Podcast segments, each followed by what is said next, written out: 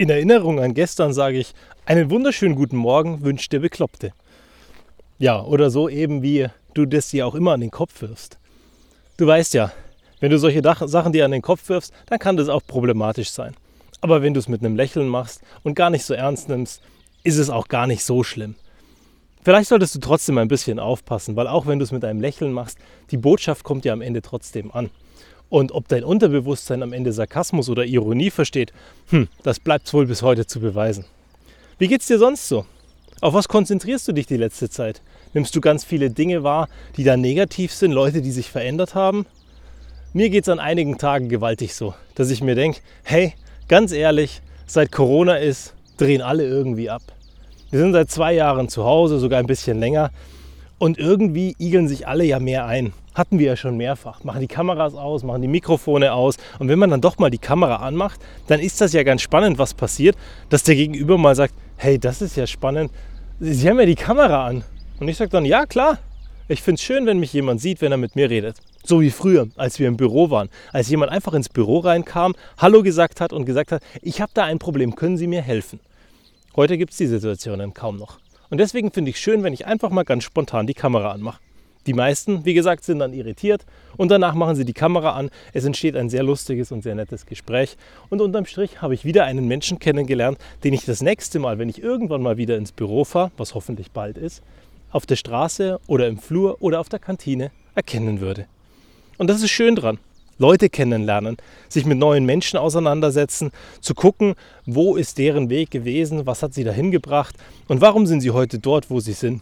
Ich fand das früher schon immer spannend. Ich fand es super spannend, sich mit jemandem, der bei uns einen Vortrag gehalten hat, danach mal zusammenzusetzen und einfach mal zu fragen, was hat dich dahin gebracht, dass du heute Vorträge darüber hältst? Oder warum machst du dieses Thema? Was hat dich bewegt bei dem Projekt? Was sind die größten Hürden, die du bewältigen musst? Und ich finde das spannend, Leute kennenzulernen auf diese Art und Weise. In der meisten Zeit lernt man da wahnsinnig viel positive und interessante Dinge kennen. Und beim nächsten Mal, wenn man sich wieder sieht, führt man ein Gespräch einfach weiter. Was einfach schön ist, diese Gespräche weiterzuführen. Und so lernt man neue Leute kennen und die lernen einen kennen. Und wenn die mal ein Problem haben, rufen sie an.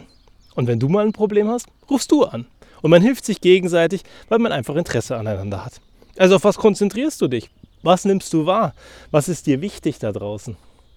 Und wenn du dich die ganze Zeit auf diese negative Scheiße konzentrierst, dann wird es halt unterm Strich gar nicht so cool und rund sein, dein Leben. Weil du eben negatives Zeug in dein Leben reinlässt. Und wenn du dich auf die positiven Dinge konzentrierst und die Menschen, die dir gut tun, naja, dann wird es positiver werden. Wen rufst du morgens an, wenn du Zeit hast? Wen rufst du an, wenn du mal im Auto sitzt und Leerlauf hast? Telefonierst du dort? Hörst du die Musik, die dir gut tut? Und rufst du dann nur Leute an, die dir wirklich gut tun? Oder arbeitest du auch dort schon wieder Zeug produktiv ab, weil du sagst, Mensch, sonst schaffe ich es nicht.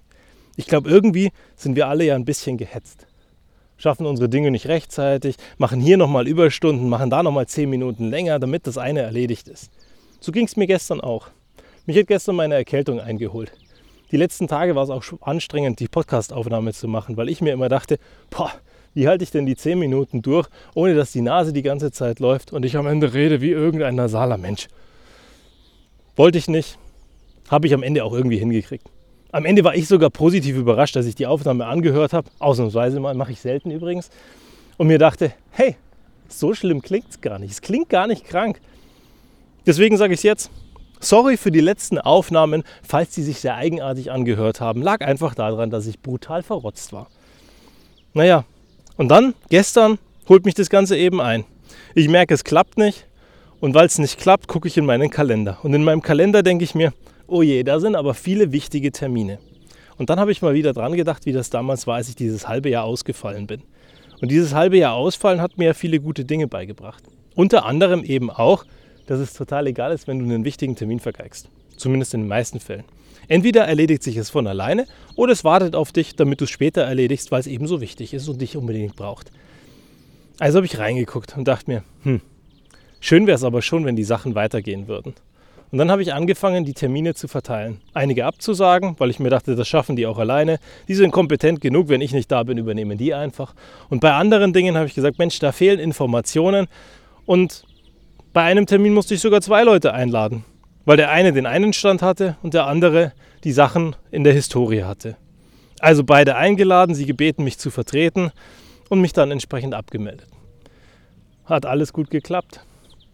Sie haben die Informationen weitergeben können und die Themen sind trotzdem vorangegangen. Und ich habe mich hingelegt. Von 10 bis fast 16 Uhr war ich ausgenockt. Als ich danach aufwachte, hatte ich einen Brummschädel aufsetzen, aber im Verhältnis ging es mir schon viel besser. Ausnahmsweise habe ich Schmerztabletten genommen. Ich bin echt kein Fan davon. Ich finde es wirklich viel besser, wenn du sagst, Mensch, wo kommt das her und was beschäftigt mich da im Moment und was treibt mich um, was dazu führen könnte, dass ich Kopfschmerzen habe. Habe ich genug getrunken? Habe ich mich genug geschont? Habe ich mir genug Chance gegeben, meinen Körper zu regenerieren? Vielleicht brauchst du eine Massage, Vielleicht hast du irgendwo eine Verspannung, vielleicht würde dir ein Saunagang gut tun. Irgendwas, was es da gibt, was eben vermeiden kann, dass du Tabletten brauchst.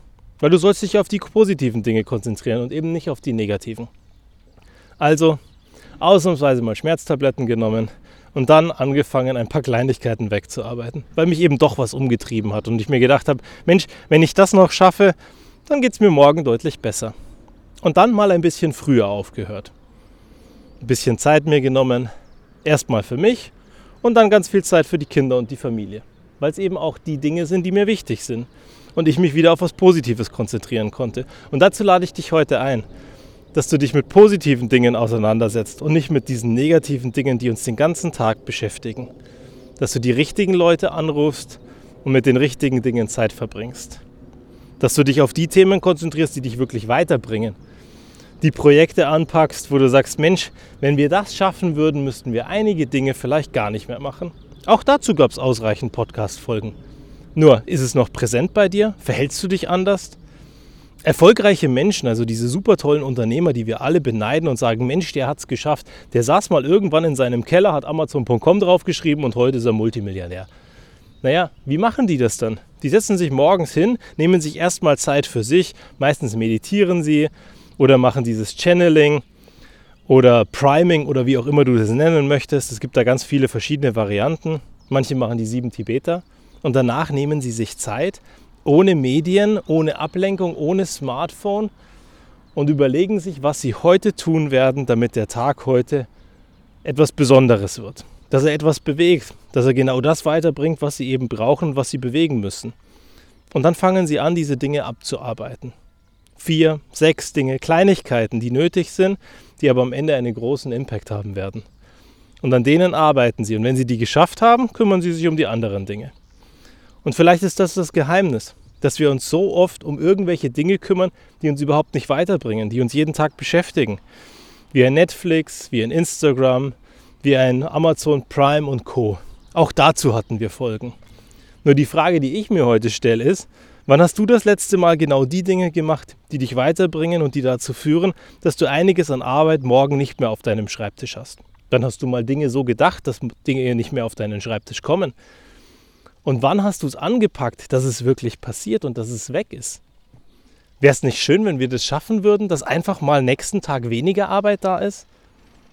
Ich fände es toll. Und ich zwinge mich auch immer wieder dazu, dass ich kritisch reingucke und mir sage, was können wir tun, dass wir nachhaltig Veränderungen schaffen. Und wenn es dann nicht klappt, so wie gerade in einem der großen Themen, die wir haben, seit Jahren schreiben wir ein Thema aus, um den Service nachhaltig zu verbessern, haben tolle Ideen, würden gerne vorankommen und am Ende läuft das schief. Ist es dann frustrierend? Naja klar, auf eine gewisse Art und Weise schon. Auf der anderen Seite stellt sich mir dann die Frage, was können wir mit dem, was wir dann übrig haben, noch tun, damit wir nah an das rankommen, was wir eigentlich haben wollten. Weil das, was wir eigentlich haben wollten, ist ja eigentlich das Schlaraffenland. Wir beschreiben die ideale Welt. Und wenn wir dort nicht hinkommen, dann müssen wir eben schauen, dass wir eine 80 oder eine 90 Prozent Lösung machen. Und mit der 80 und 90 Prozent Lösung nach vorne schauen, Dinge verändern und heute schon was bewegt haben, anstatt frustriert dazusitzen und zu sagen, Mensch, das, was wir eigentlich haben wollten, erreichen wir nicht. Und mit diesen Veränderungen zeigen wir den Leuten draußen, dass wir nachhaltig denken und dass wir etwas verändern werden auf Dauer und immer wieder. Nicht im großen Wurf, aber in den kleinen Schritten, weil die kleinen Schritte sind auch wichtig. Lieber machst du 100 kleine Schritte, als fünf Jahre lang gar nichts und am Ende machst du den großen Bang und alle sagen, Mensch, ich bin total überfordert, der hat mich nicht abgeholt, der Service hat mich nicht abgeholt und ich kapiere überhaupt nicht mehr, was die von mir wollen. Dann hast du auch nichts gekonnt unterm Strich. Und von daher wäre es doch so viel schöner, wenn wir Stück für Stück besser werden, anstatt irgendwo zu verschwinden, sechs Monate zu buckeln wie die Verrückten und am Ende rauszukommen und großartig zu sein. weil meistens wird das nicht funktionieren. Also mach dich mal von dem Anspruch frei.